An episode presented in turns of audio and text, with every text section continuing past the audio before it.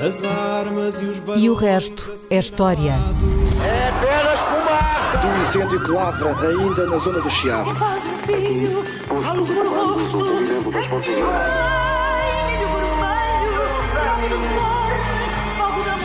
Quer transformar este país numa ditadura.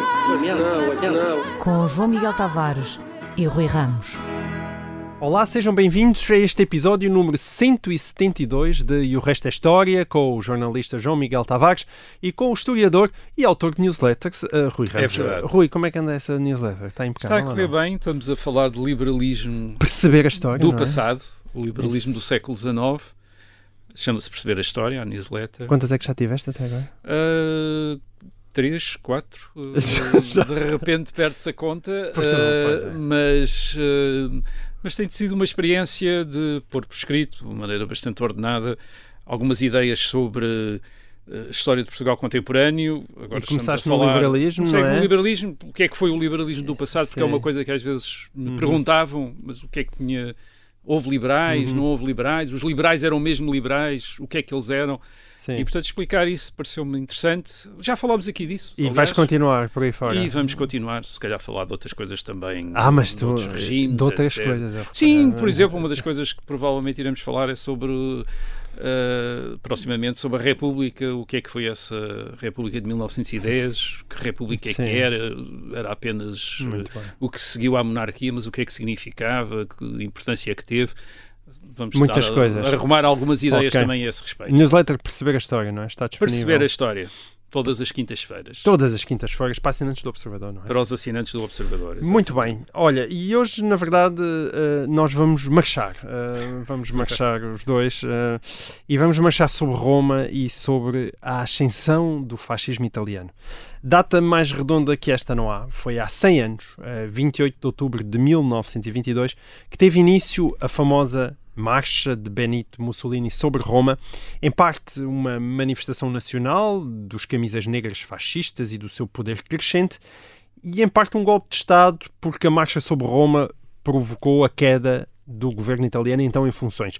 Mas se digo que foi apenas em parte um golpe de Estado, é porque em termos estritamente legais pode considerar-se que Mussolini ascendeu ao poder sem eleições, claro, mas de forma legítima, porque foi o próprio rei de Itália, Vítor Emanuel III, a dar posse a Mussolini, e o rei manteve-se no trono até 1946, quando foi obrigado a abdicar após o final da Segunda Guerra Mundial. Porque é que Vítor Emanuel III fez isso? A razão habitualmente apontada, logo nos dirás se concordas com ela, Rui, é que o fez para evitar uma guerra civil naquele momento e, e já depois de o governo em exercício se ter demitido, após o rei se ter recusado a decretar a lei marcial. Um gesto que talvez pudesse ter evitado a ascensão de Mussolini e a sua nomeação como primeiro-ministro de Itália apenas três dias após o início da marcha sobre Roma. Foi desta forma que nasceu Il Duce, que tanta influência teve sobre Hitler, Franco ou Salazar, e o resto, como se costuma dizer por aqui, é história. Rui, talvez não seja exagerado afirmar que há 100 anos ocorreu um dos acontecimentos mais relevantes do século XX. Fala-nos então ah, desta marcha sobre Roma. É, é- é, sem dúvida um marco importante da história do eh, século XX. Eh, Remete-nos para aquilo que alguns historiadores chamam o, o fascismo histórico, para o distinguir eh, do uso que se dá à palavra fascista e fascismo eh, em política eh, para designar aquilo de que não gostamos. Se não gostamos de uma pessoa, ou de um regime, ou, de, uma, ou de um político, chamamos-lhe fascista, geralmente. Ah, e então, agora já temos esta categoria do fascismo histórico, quer dizer, Certo. para referir o fascismo de Benito, Benito Mussolini na Itália em 1922, para ah, falar daqueles que se chamavam a si próprios fascistas, que tinham E que tinham orgulho eh, disso. que tinham orgulho disso e Sim. que faziam gala em, em encenar isso. E de facto não é fácil às vezes eh, perceber este fascismo histórico e creio que talvez valha a pena fazer aqui um pouco de contexto eh, para percebermos como é que foi possível aquilo que descreveste na tua pergunta, isto é, este eh, Mussolini ser eh, designado pelo rei como eh, de Itália como chefe do governo enfim, pôr uns milhares de pessoas a marchar sobre Roma, em princípio, não deveria bastar para se chegar ao governo. Sim, Mas, é claro. Porquê é que foi? Porquê é que isso E aconteceu? primeiro, eh, primeiro correria com o rei, não é? E só depois é que ascenderia ao poder. Enfim, quer dizer... uh, É esse o golpe de Estado tradicional, digo É, eu, não é? mas ali não, não, Não foi, foi o que aconteceu, não foi e bem para isso. perceber isso, acho que temos de perceber um bocadinho mais do contexto. E o contexto é o contexto do pós-guerra, do pós eh, eh, Primeira Guerra Mundial. A Primeira Guerra Mundial acabou em 1918. Ahm, durante a Primeira Guerra Mundial, ao princípio, a Itália até fazia parte do sistema de alianças eh, das chamadas potências centrais, a Alemanha e a Áustria. Uh, portanto, estava aliada, di- uh, tradicionalmente estava aliada à Alemanha e à Áustria. Uh, Manteve-se inicialmente não beligerante, portanto, não participou uh, na guerra, mas uh, acaba por entrar na guerra e acaba por entrar na guerra espetacularmente ao lado dos inimigos da uh, Alemanha e da Áustria, portanto, ao lado da Inglaterra, da França e da Rússia Uhum. uh, numa inversão, a meio da guerra, numa inversão do seu sistema de alianças. Esta decisão de, um, entrar na guerra, dois, entrar na guerra ao lado dos aliados ocidentais, da Inglaterra e da França, e também da Rússia, dividiu a Itália e os partidos italianos uh, entre intervencionistas e não intervencionistas. Uh, portanto, foi um momento de grande debate e decisão na, em Itália. A guerra depois, a participação italiana na Primeira Guerra Mundial não correu eh, necessariamente não correu eh, muito bem. Eh, com grandes derrotas italianas perante a Áustria, derrotas humilhantes, quer dizer, as coisas correram bastante mal. E também a Primeira Guerra Mundial não acabou, não acabou, bo- eh, não acabou eh, bem para a Itália. É verdade, a Itália ficou do lado dos vencedores, porque a Inglaterra e a França acabaram por ganhar a guerra, mas depois, na Conferência de Paz, quando se fez a Conferência de Paz, enfim, para acertar as contas, digamos, entre as potências que tinham estado envolvidas na guerra, a Itália não conseguiu aquilo que pretendia. Em termos de aquisições e ter- eh, territoriais. Que era o quê?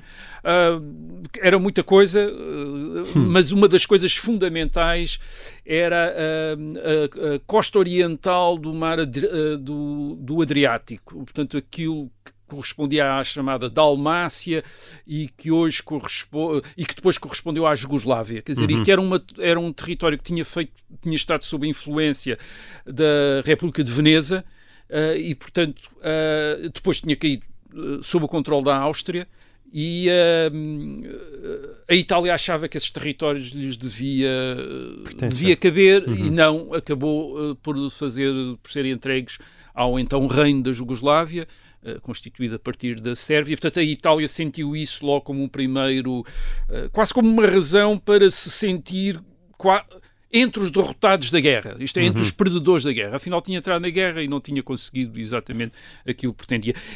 Para, para percebermos o impacto que isso tem em Itália, eh, é necessário ter presente que em 1918 a Itália é um país relativamente recente enquanto eh, Estado unificado. Sim. Uh, tinha sido unificado entre 1859 e 1871 pela dinastia de Saboia, Então, pelo tinha cerca de 60 reino- anos, não é? Tinha cerca de 60 anos e tinha sido unificado com a ideia de vir a ser um- uma grande potência, até mesmo no Mediterrâneo, uma espécie de sucessora do Império Romano, porque esta nova Itália sentia os herdeiros do Império Romano no, Hum. no Mediterrâneo. Portanto, ter no Mediterrâneo a influência que os romanos, na Antiguidade, uh, tinham tido. Ora bem, tudo isto parecia comprometido em uh, 1918, 1919. Há ainda um outro aspecto desta conjuntura do pós-guerra que é importante para perceber depois o fascismo, um, que é aquilo que se está a passar uh, na Rússia e na Europa Oriental. Uh, em 1917, os bolchevistas russos tinham conseguido estabelecer uma ditadura de partido único na Rússia. Um, depois do fim da Primeira Guerra Mundial, em 1918, 1919, 1920, há uma guerra civil na Rússia, uh, mas depois os bolchevistas tentam avançar, ou tentam ganhar influência ao Ocidente.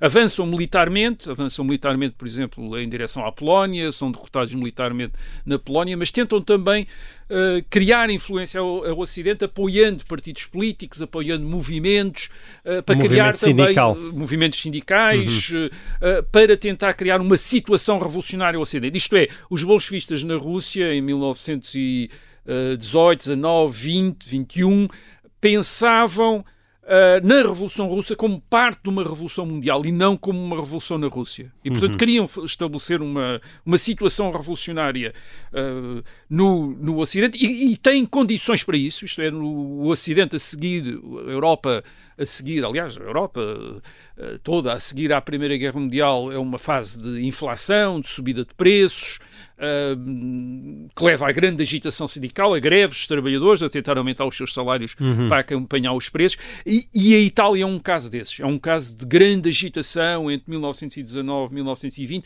e parece que a Itália está à beira de uma revolução e que pode haver ali um novo regime bolchevista ocidental uma na Itália. Marxista, uma revolução, uma revolução marxista, uma revolução uh, a Itália. E é aqui que entra o Benito Mussolini e os uhum. fascistas. Uh, Mussolini, antes da Primeira Guerra Mundial, faz parte da extrema-esquerda do Partido Socialista Italiano. Um, o Partido Socialista Italiano tinha sido fundado no, no, no, na década de 90 do século XIX, a partir de associações sindicais, como os outros partidos sociais-democratas e uhum. socialistas da Europa, e tal como os outros partidos sociais, alguns dos outros partidos sociais-democratas e socialistas da Europa, tinha se tornado um, um, partido muito importante já antes da Primeira Guerra Mundial, como o Partido Social Democrata Alemão, uh, como o Partido Trabalhista Inglês, isto é um partido com deputados, com muita votação, com, uhum. com influência.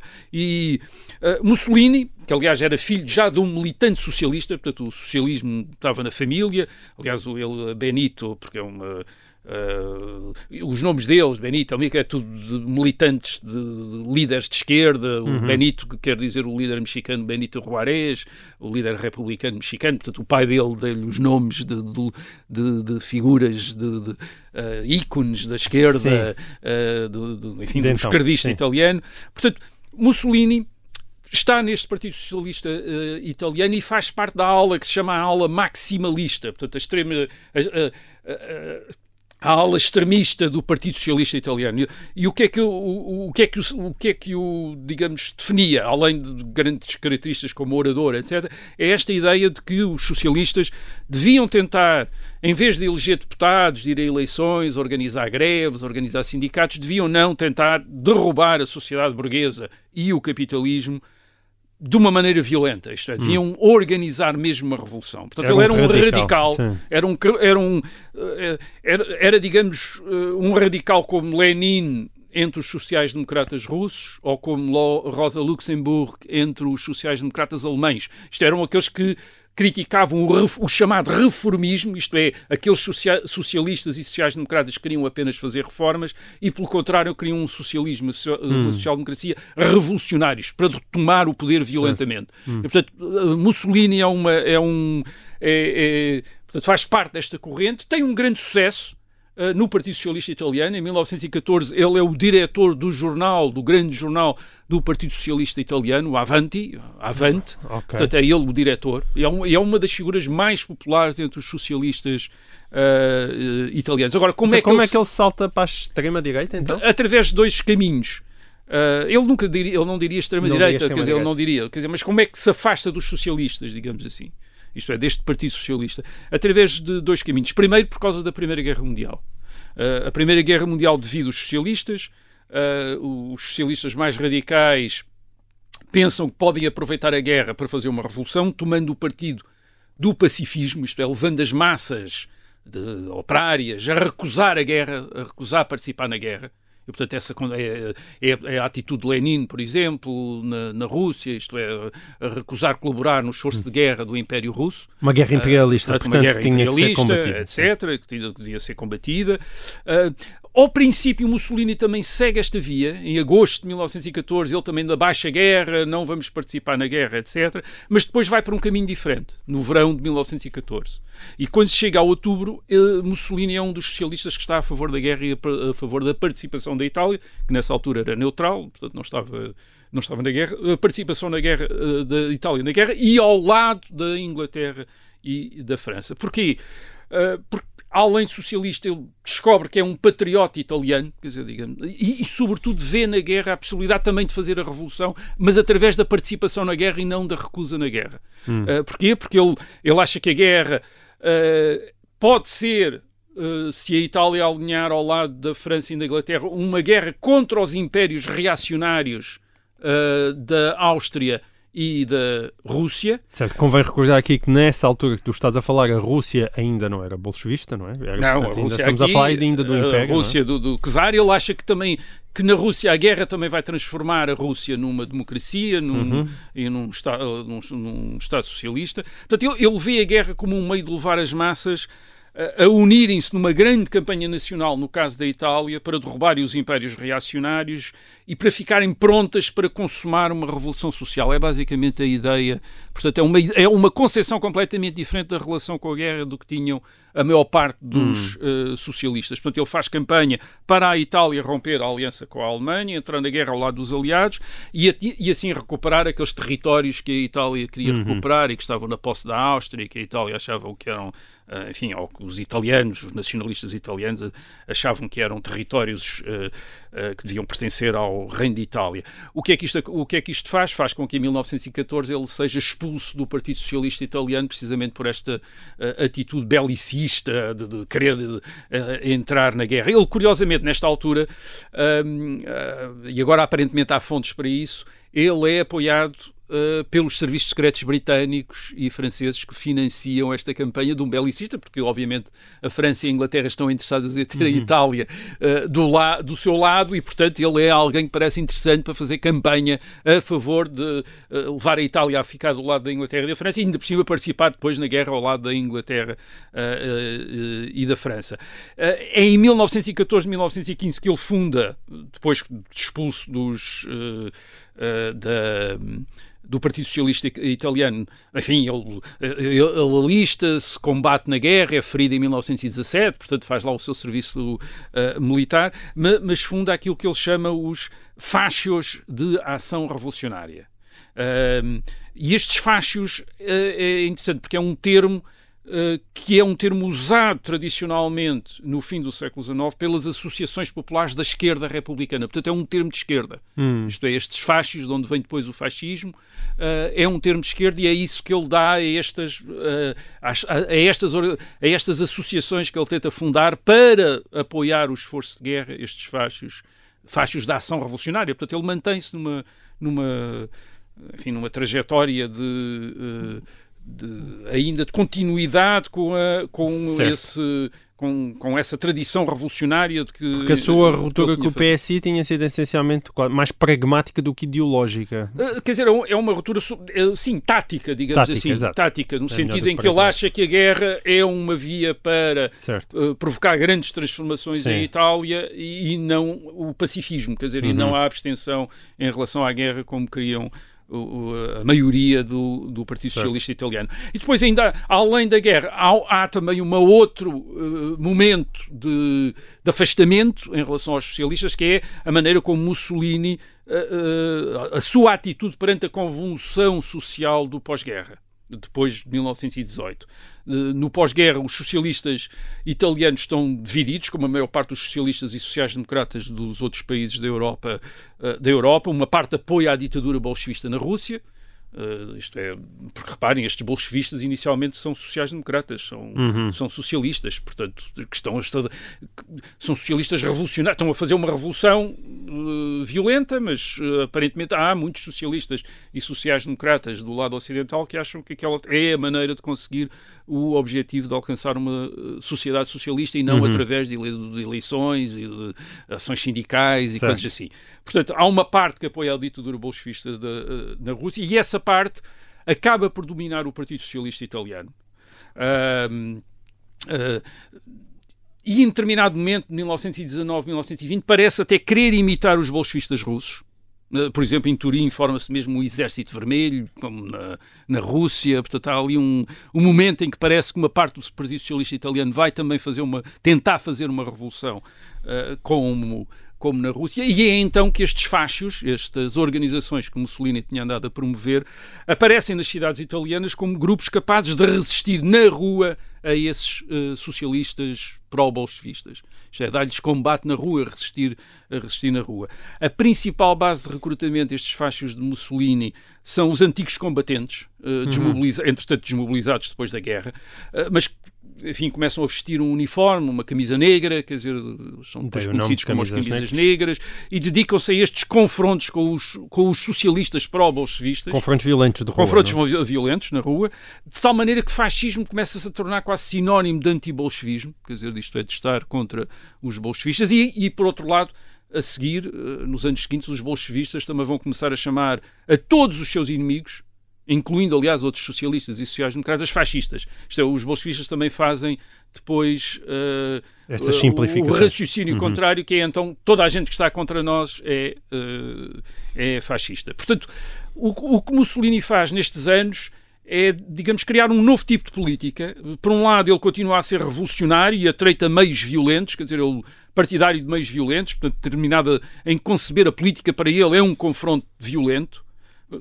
tal como quando era um socialista hum. maximalista, portanto, um revolucionário, mas por outro lado, agora, agora está a invocar o espírito militar, o espírito nacional, para além da divisão das classes sociais. Isto é, já não lhe interessa as classes sociais como base da ação política, interessa-lhe esta nação, o espírito nacional e, okay. o, e, o, espírito militar. E em termos de ideias, se me disserem assim, o, o que é que exatamente propunha o fascismo nessa altura, o que é que era, não era nada claro. Hum. Aliás, o fascismo. Uh, Mussolini evoluiu muito entre 1919 e 1921. Em 1919 ele diz que não quer ter um partido, que é um movimento de fácios, hum. portanto, de associações.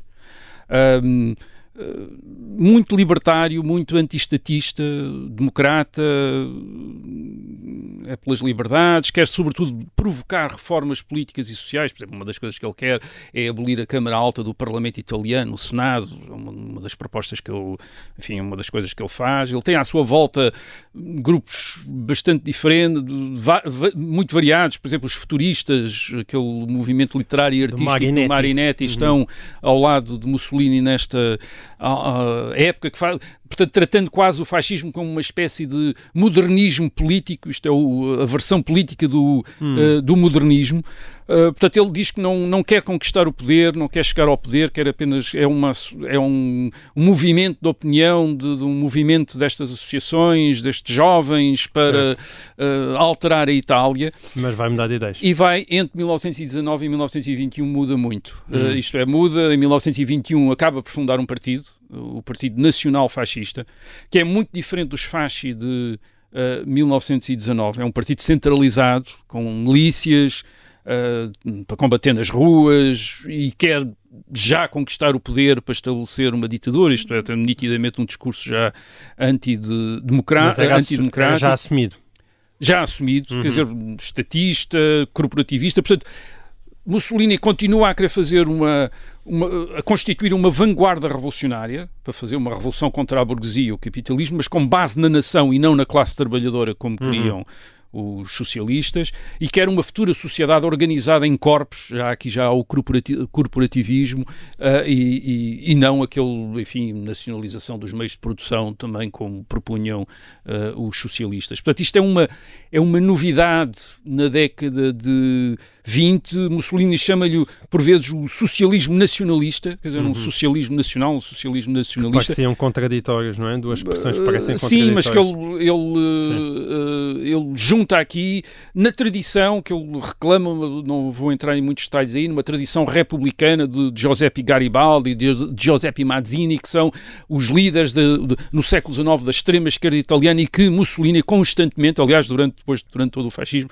reivindica como os seus antecessores. Isto é, ele apresenta às vezes o Partido Nacional uh, Fascista como o Partido Garibaldi o Partido de Mazzini. Portanto, um partido nacionalista com uma dimensão de esquerda, de, de sociali socializante. Uh, uh, e, e, claro, com o projeto. O, o, o, seu projeto é o projeto da Grande Itália. Ele fala do espaço vital, que nós estamos habituados a associar ao Lebensraum Sim. de Hitler, mas uh, uh, o espaço vital é uma expressão de Mussolini criada, isto é, que a Itália precisava de espaço uh, vital, precisava de novos territórios para se expandir e para ser aquela grande nação que Uh, enfim, que tinha direito, que achava que tinha Uhum. direito de, Especificamente na Jugoslávia, não é? uh, em África e na Jugoslávia à custa Uhum. dos eslavos uh, e, Certo. uh, e também na, na- na- em África, Na Etiópia, na Etiópia, na Líbia, enfim, que já eram colónias, ou, ou, a Líbia já era uma colónia italiana, a Etiópia era algo que a Itália tinha tido, tentado conquistar no século XIX e tinha falhado, e Mussolini volta a colocar como Uhum. um objetivo. Portanto, aquilo que, aquilo que faz Mussolini interessante para a elite dirigente da monarquia italiana é este que é este paradoxo de um revolucionário que luta pela nação, pela ordem. Uhum. É porque ele também quer. E parece ter força, quer dizer, porque em outubro de 1922 o Partido Nacional Fascista já tem 300 mil membros, portanto já é uma coisa grande, e, e entre os quais estão esses 30 mil militantes fardados que aparecem disponíveis para uh, irem até Roma uh, exigir a demissão do governo. De facto, não aparecem 30 mil, aparecem só 10 mil e, e muito molhados da chuva, etc. Mas, portanto, eles querem este, este novo governo, portanto. Um, Mas eh, co- como é que 10 mil pessoas, lá está, é, exato, portanto, conseguem derrubar um governo e conquistar um país? 10 Ni- mil? nitidamente não foi por causa desses 10 mil, não foi a, não foi a rua que fez, que colocou Mussolini no poder. Foi lutas políticas dentro do, ah, do Estado italiano, dentro da elite política italiana. Ah, basicamente, o rei ah, percebe que o exército italiano não está disponível, ou pelo menos entende isso. Às vezes é um jogo de espelhos, quer dizer, o exército diz o que o rei quer ouvir, uh, o, rei faz sentir ao exército o que é que deve, aos comandantes militares, portanto, o que é que eles devem dizer para lhe. Quer dizer, e basicamente o, o exército parece não estar interessado em apoiar diretamente um, uh, um governo. Isto é, a parecer uh, intervir de maneira a a sustentar no poder um conjunto de ministros. Quer dizer, o exército acha que não deve fazer isso. E por isso não está disponível para esta lei marcial, quer dizer, isto é uma uh, que, Que o governo que o governo tinha pedido exigia. para o governo que estava em funções tinha pedido para se manter perante esta agitação dos, uh, Uhum. dos fascistas. Por outro, por outro lado, há muita gente na elite política que está a tentar, pelo menos, impedir que o seu rival chegue ao poder. E uma das obsessões da elite política ahm, ah, italiana nesta altura, sobretudo no campo dos liberais, dos liberais do século XIX, que continuavam a ser, ah, enfim, os principais ah, protagonistas da governação em Itália neste princípio da década de 20, é, eles querem afastar uma figura que é um líder político italiano que tinha estado no governo relativamente bastante tempo na- na- no princípio do século XX, que era Giovanni Giolitti. Uhum. Portanto, eles querem afastá-lo e para afastá-lo, Mussolini parece servir para isso, isto é, convidar este jovem, enfim, relativamente jovem, revolucionário, para vir para o poder de maneira a afastar Giolitti, isto é, impedir Porque que pensavam Giolitti... que Mussolini ainda seria manipulável. parece. Sim, eles pensam que Mussolini, não, Mussolini tinha aquela vantagem, de facto, tinha aquela gente toda na rua, etc. Mas aquilo, nada daquilo era também assim tão impressionante como isso. Isto é, se o exército quisesse, podia ter perfeitamente impedido uh, a chamada. ma- Aliás, Mussolini não participa na marcha sobre Roma, quer dizer, uh, vem uns dias depois, quando é chamado pelo rei para. Uh, para, Para formar uh, para governo. formar o governo. Portanto, o, o- Portanto, o- a mesma expressão golpe de Estado, lá está, foi uma coisa que eu Não, abordei não é- na, na- tam- não alinhas não é sequer um, nessa não, expressão. não é um golpe de Estado, é uma encenação, há uma encenação para uma transição de poder e que, obviamente, para todos aqueles que participaram, penso que até incluindo Mussolini, ah, de maneira nenhuma adivinharam que ia resultar num regime de 20 anos, que queria Hum. durar 20 anos, e muito menos numa ditadura. Inicialmente isto não é o governo Mussolini em 1922 não é uma ditadura, continua a haver um parlamento com deputados da oposição, existem outros partidos, a imprensa é livre, portanto, uh, Mussolini governa com um apoio de, de liberais, conservadores, católicos, há- tem reuniões também e, a- e tenta estabelecer acordos com socialistas, com uma parte dos socialistas, o- portanto que o Partido Socialista Italiano está dividido, uh, não vai longe, portanto, a, a ditadura vai ser imposta gradualmente nos anos seguintes e, e este é o ponto principal, chamaste a atenção, Mussolini é nomeado pelo rei. Uhum. E, de uma certa maneira, até ao fim, está sempre na independência do rei. Na dependência do rei. E é isso que acontece, já falámos aqui disso, da demissão de, de- de julho de 1943, a demissão de o fim da guerra na Itália, e, e Mussolini, em julho de 1943, é demitido pelo rei. Uhum. É demitido pelo rei e sai do poder. eh, Enfim, o regime fascista cai quando o rei eh, dissolve o regime. Portanto, ele fica na dependência do, do rei. O impacto de tudo isto, o impacto de tudo isto, basicamente, é provar como um movimento deste socialismo nacionalista podia tomar o poder e podia uh, dirigir um país relativamente grande como a Itália. Uhum. E, portanto, uh, a partir de 1922 aparecem imitadores de Mussolini uh, no resto da Europa. Um desses imitadores chama-se Adolf Hitler, que em 1923, no ano seguinte, tenta fazer uma espécie de marcha sobre Roma em Munique e que falha porque o exército de Munique não está, o exército alemão nessa altura ainda não estava convencido, enfim, não estava para, para esse género de brincadeiras e imediatamente acabou com essa tentativa de golpe uh, de uh, Hitler em, uh, em 1923. Como é provável poderia... que a gente vá falar para talvez um, no ano um dia que vem, deste, a gente, é? vai, Sim, como a gente poderia, vai falar. Como Mas quer dizer, ter acontecido em Itália, podia ter acontecido o mesmo que aconteceu Podia ter acontecido perfeitamente em Itália se entre, os, entre a elite, a elite Uh, dirigente da monarquia italiana houvesse, tivesse havido um acordo sobre uhum. que tipo de governo é que devia haver, se o rei tivesse de, se o rei estivesse uh, em sintonia com esse uhum. acordo, uh, com o apoio do exército, podiam ter resolvido rápido, enfim, sem grandes dificuldades, esta, este simulacro de, uhum. de uma, de, desta marcha sobre Roma. A marcha sobre Roma foi depois usada pela própria ditadura fascista para dar a entender quase que tinham tomado o poder de uma maneira violenta. Uhum. É, não, eles foram, Mussolini foi nomeado pelo rei dentro do, do quadro, de um quadro parlamentar, quer dizer, não, não, não tomaram o poder de, como os bolchevistas, apesar de tomaram o poder na Rússia, isto é, uhum. assaltando um palácio, tomando, tomando conta de, de uh, do Estado. Em Itália não se passou nada disso, quer dizer, ele foi nomeado e foi nomeado para um governo que era um governo parlamentar e que depois vai se tornar uma ditadura, hum. mas isso vai demorar ainda vários anos até se chegar, uh, até se chegar a essa fase de, de, ditadura fascista e depois da ditadura de partido único, do Estado totalitário, etc. Que isso é, são coisas depois que vêm depois. Nessa altura sim, nós agora olhando retrospectivamente parece que estamos a ver tudo a acontecer. Não, os contemporâneos não viram assim e muito provavelmente as coisas aconteceram porque em, determinado, em determinados momentos houve uh, inflexões que levaram por um caminho hum. que podiam ter levado por outro. Muito bem. Enfim. Bom, agora vamos recuar um pouco mais para o século XIX. A 27 de outubro de 1807, faz agora 215 anos, foi assinado na cidade francesa de Fontainebleau um tratado secreto entre Napoleão Bonaparte e o ministro espanhol Manuel de Godoy, que estabelecia a divisão de Portugal em três partes, após a sua conquista pelas tropas francesas. Um, convém relembrar que à época Napoleão tinha decretado o bloqueio continental contra os navios britânicos, mas Portugal, antigo aliado de Inglaterra, tinha-se recusado a aderir. Portanto, o Tratado de Fontainebleau surge na sequência dessa recusa e da decisão francesa de invadir Portugal, garantindo a passagem de tropas francesas pelo território espanhol e estabelecendo aquilo que aconteceria após a esperada rendição portuguesa. O tratado propunha a divisão de Portugal nas tais três partes. A Lusitânia Setentrional, correspondente ao atual Minho e Douro litoral, passaria para as mãos do Reino de Etrúria, uma criação napoleónica no centro da Itália que durou apenas seis anos, entre 1801 e 1807, e que tinha Florença como sua capital. Depois, o Principado dos Algarves, mais ou menos correspondente ao Alentejo e ao Algarve, seria entregue ao próprio Manuel de Godoy, uma, uma figura muito influente junto de Carlos IV de Espanha, mas também, curiosamente, junto de Dom João VI de Portugal. E a terceira parte do país, correspondente ao centro de Portugal, entre o Douro e o Tejo, ficaria por atribuir e seria alvo de negociações futuras entre a França e a Espanha.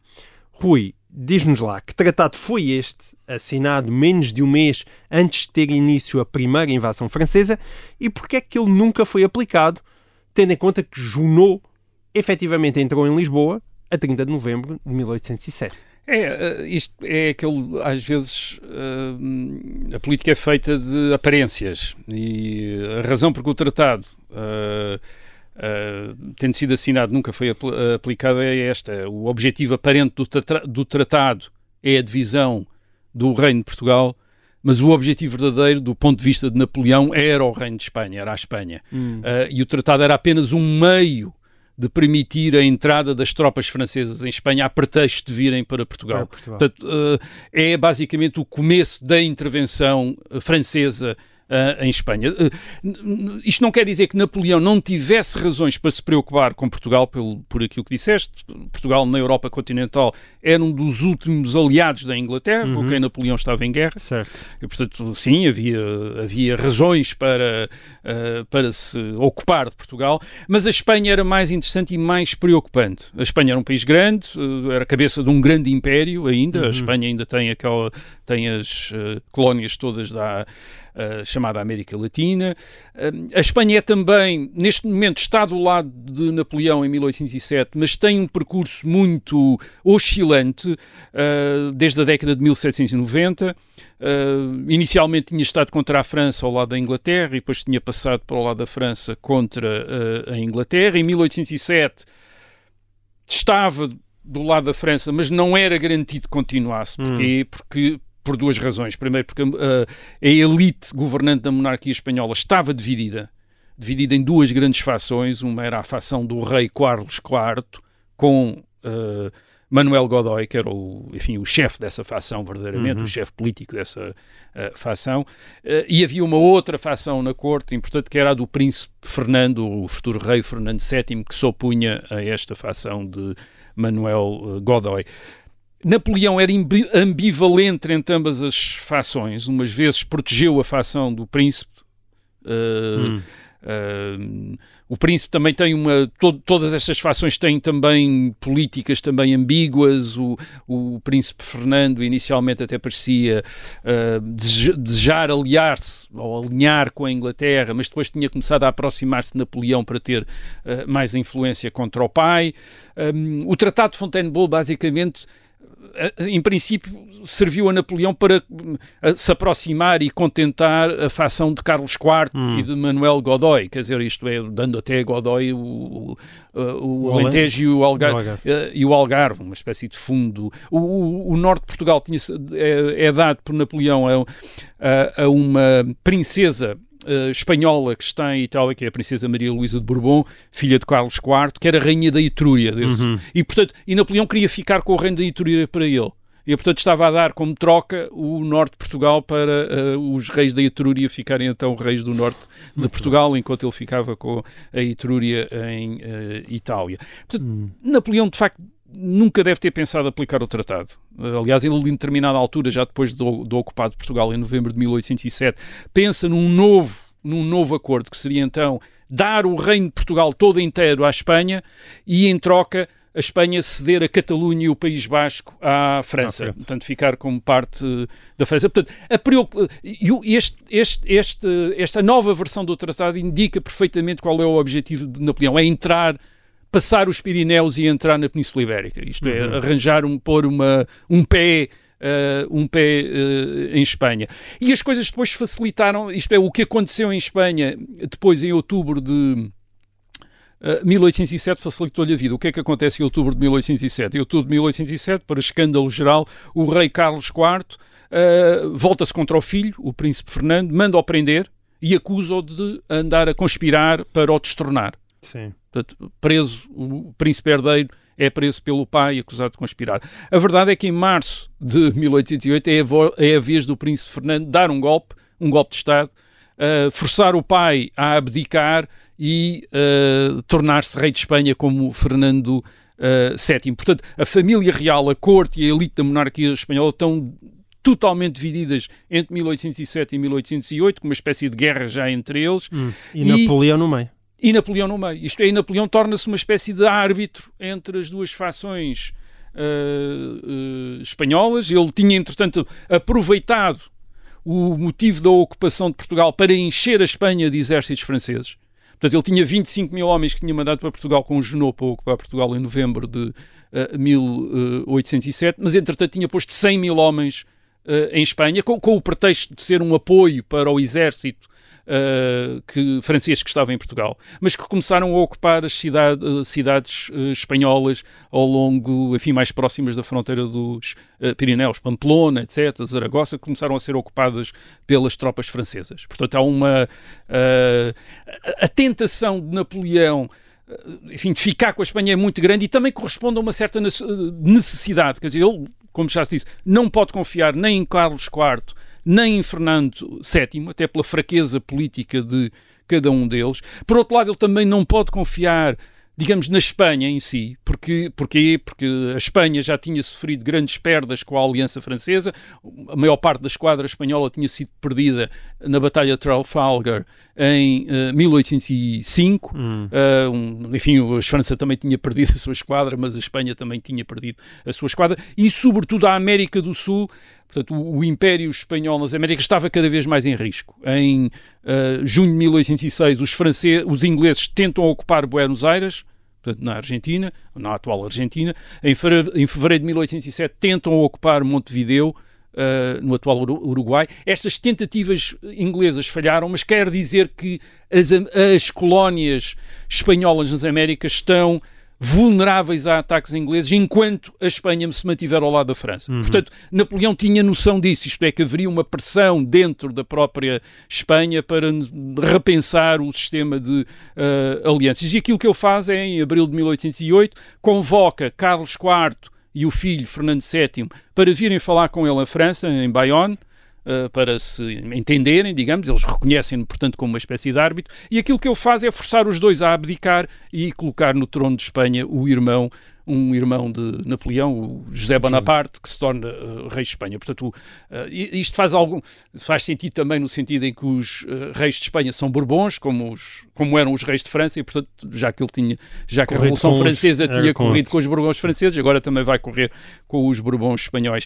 Em, em a história depois, em, em maio de 1808, há, há uma sublevação armada em Madrid contra os franceses. Ainda não se sabia da abdicação do, do, dos dois reis, aliás, mas uh, as tropas francesas estão a entrar em Madrid e há uma, hum. e há uma sublevação. O, uh, o, o, que leva, a, por exemplo, à retirada dos exércitos espanhóis que estão a apoiar os franceses uh, na ocupação de Portugal, o que permite também uma sublevação portuguesa contra os franceses em junho de uh, eh, 1808 e isso leva depois Napoleão a entrar em força em Espanha entre 1808 e 1809 com um exército já quase de mais de 300 mil homens, quer dizer, que entra para ocupar uh, totalmente a Espanha. Portanto, o Tratado de Fontainebleau Obviamente nunca mais ninguém ouviu falar disso uhum. depois do momento em que foi assinado, praticamente desapareceu, de, desapareceu dos horizontes de Napoleão e dos outros protagonistas Sim. desta época. E assim Portugal salvou-se de ser trinchado, não é? É verdade. Em, em três, em três partes